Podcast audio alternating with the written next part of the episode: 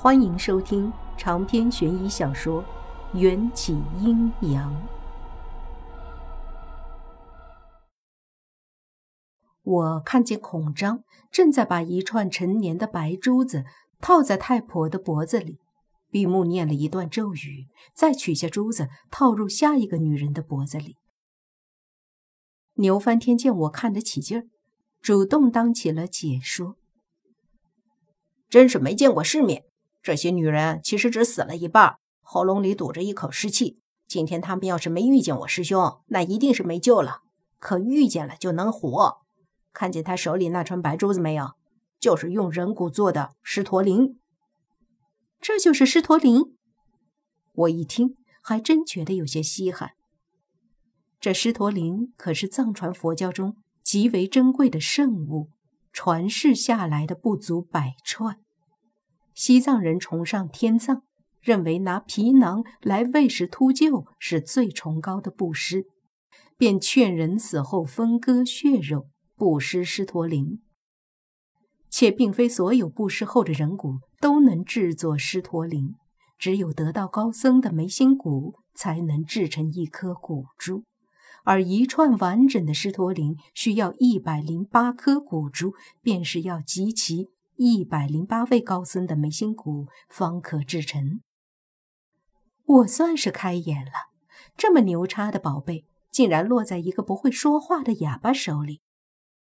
也因为这串狮驼铃的关系，我再次从上到下好好打量了一边的孔章，发现他虽然满身湿气，面容却长得非常慈祥，行为更是有些普度众生的味道。心中不禁对他升起了一抹敬意，心想：这孔章和牛翻天一定来头不小。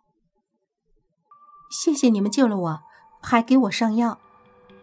孔章对我摆摆手，牛翻天翻译：“先别谢，我们只是发现了你，没有救你，也没给你上药。不是你们救我，那是谁把我从主墓室搬到这里的？”我糊涂了。我哪里知道？别妨碍我们救人，一边凉快去！牛翻天嚣张地从我身边走过，我看不惯，伸腿绊住他，他摔了个大跟头，差点没扑倒在太婆身上，亲个嘴对嘴。你敢阴我！牛翻天爬起来，刚要开骂，幽暗的墓道中突然传来一下下用力的咚咚声，好像有人在砸什么东西。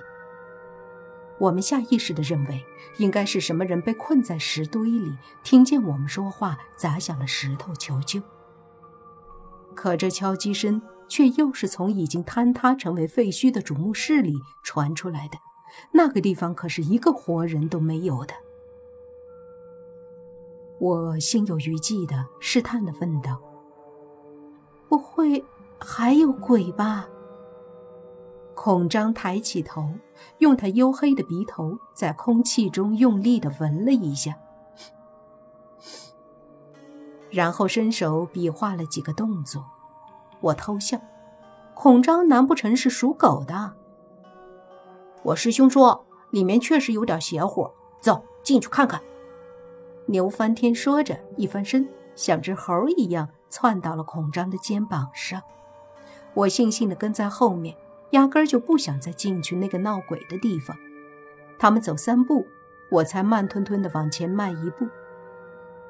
主墓室里已然成了乱石堆，很多被烧焦的石块重叠在一起，一眼望去，连一个能落脚的地方都没有，也找不到声音的来源。但是那种啪啪作响的敲击声，清楚地回荡在这里。孔章身轻如燕。石堆上行走如履平地，在靠近主墓室中心的位置停住脚步，我心里一紧，那里不正是摆放着墨玉棺椁的地方吗？难道墨玉棺椁里面的东西还没爬出去？天哪，我可不想见证什么千年大粽子重返人间的头条。孔章盯着脚下看了一会儿，扭头对我招手。我忐忑不安地从石堆上爬过去，心惊胆战地往石头里面一看，顿时眼泪鼻涕全都喷涌而出。外婆，我喉咙里颤抖着发出两个音节，回荡在空气里的敲击声停住了，蜷缩在石堆里的瘦小身影也停住了。外婆只是蹲在墨玉棺椁上，左手撑地，右手抓着块石头，看样子无疑是想要砸开棺椁。闻声，外婆转过头，她那张本就消瘦的脸上又瘦了一大圈儿，仿佛被捏成一团的纸屑，皱纹里还夹着许多灰。我心里一暖，看见外婆的瞬间，什么都不怕了。也不管墨玉棺椁里有什么，跳上去扑进外婆的怀里。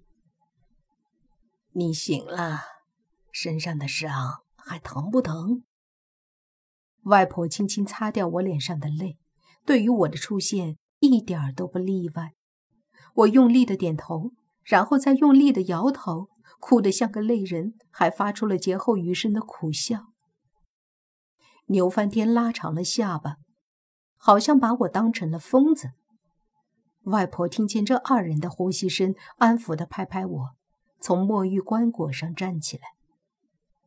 孔章的鼻翼一直微微收合，好似在辨别外婆身上的味道，还用一种难以理解的眼神打量我们。老太婆，你究竟是人是鬼？牛翻天指着外婆问话。差点让我吐出一口老血，我郁闷了。我外婆当然是人，她虽然眼睛看不见，可你也不能这么说我外婆。外婆没生气，把我挡在身后。我还没问这位小兄弟是人是鬼，你们就先防着我这个不中用的老太婆了。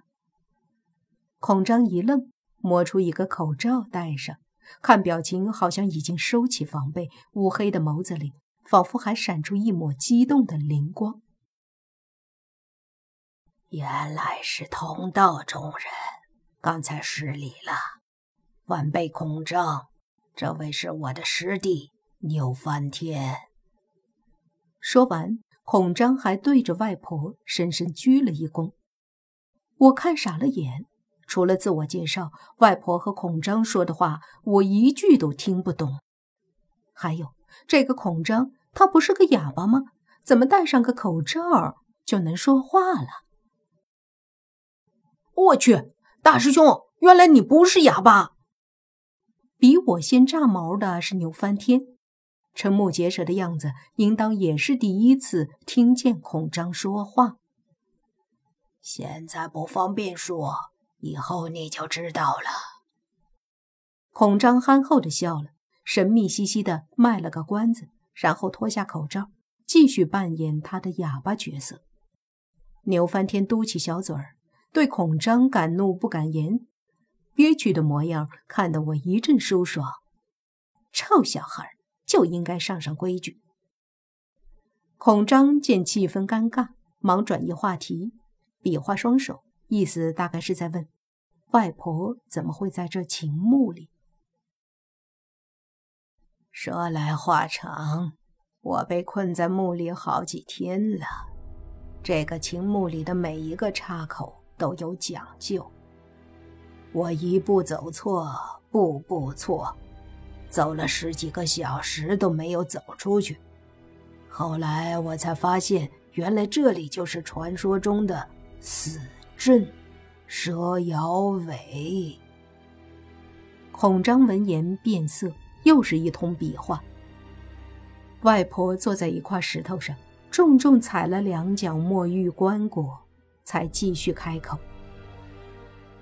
也不知是被困在这里的第几天，墓穴里突然蹦出了一大波起尸。我边打边逃。”用光了所有符咒，为了躲避起尸的追捕，我只能用含着死人肉的方法去压制身上的活人味儿，才侥幸活到了今天。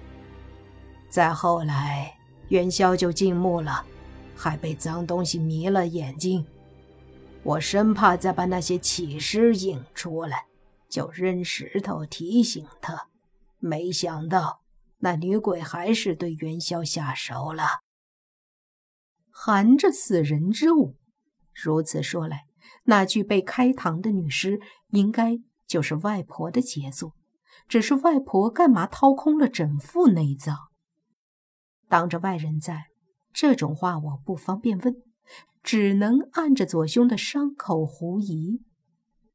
还有一件事情我想不通，那个阿珍到底想不想杀我？你说的是附身在阿珍身上的女鬼吧？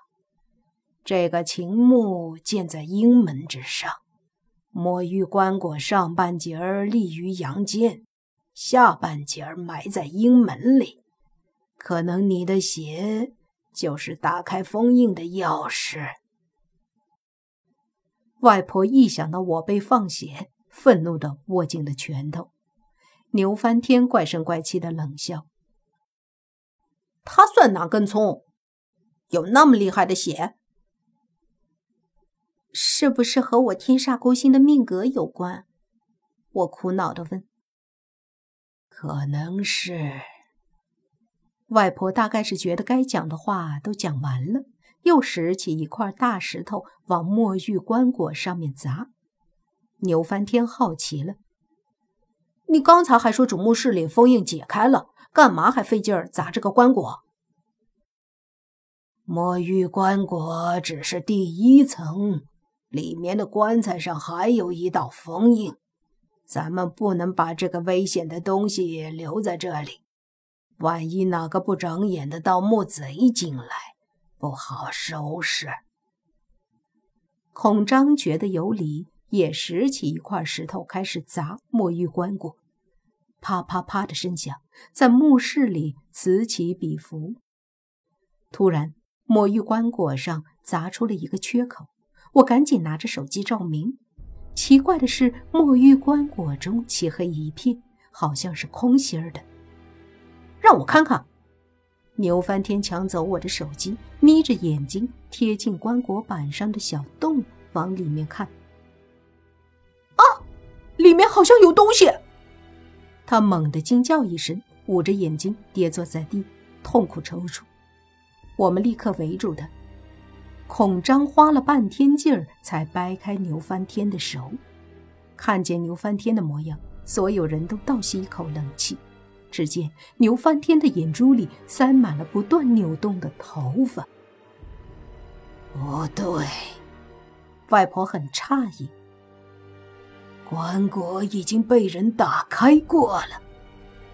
我怔怔地指着牛翻天：“外婆，你还是先看看他吧。”牛翻天痛苦的哇哇大叫：“完了，我要变成瞎子了！”外婆最讨厌别人叫她瞎子，阴沉个脸说道：“瞎个屁！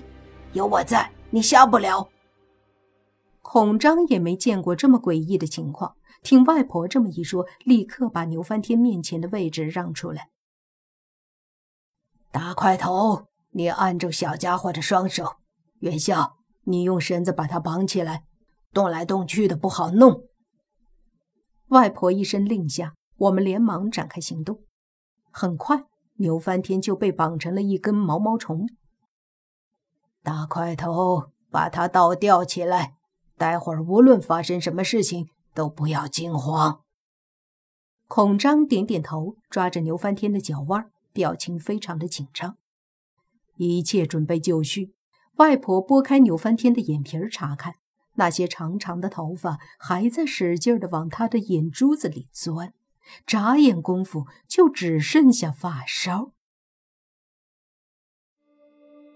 长篇悬疑小说《缘起阴阳》本集结束，请关注主播又见菲儿，精彩继续。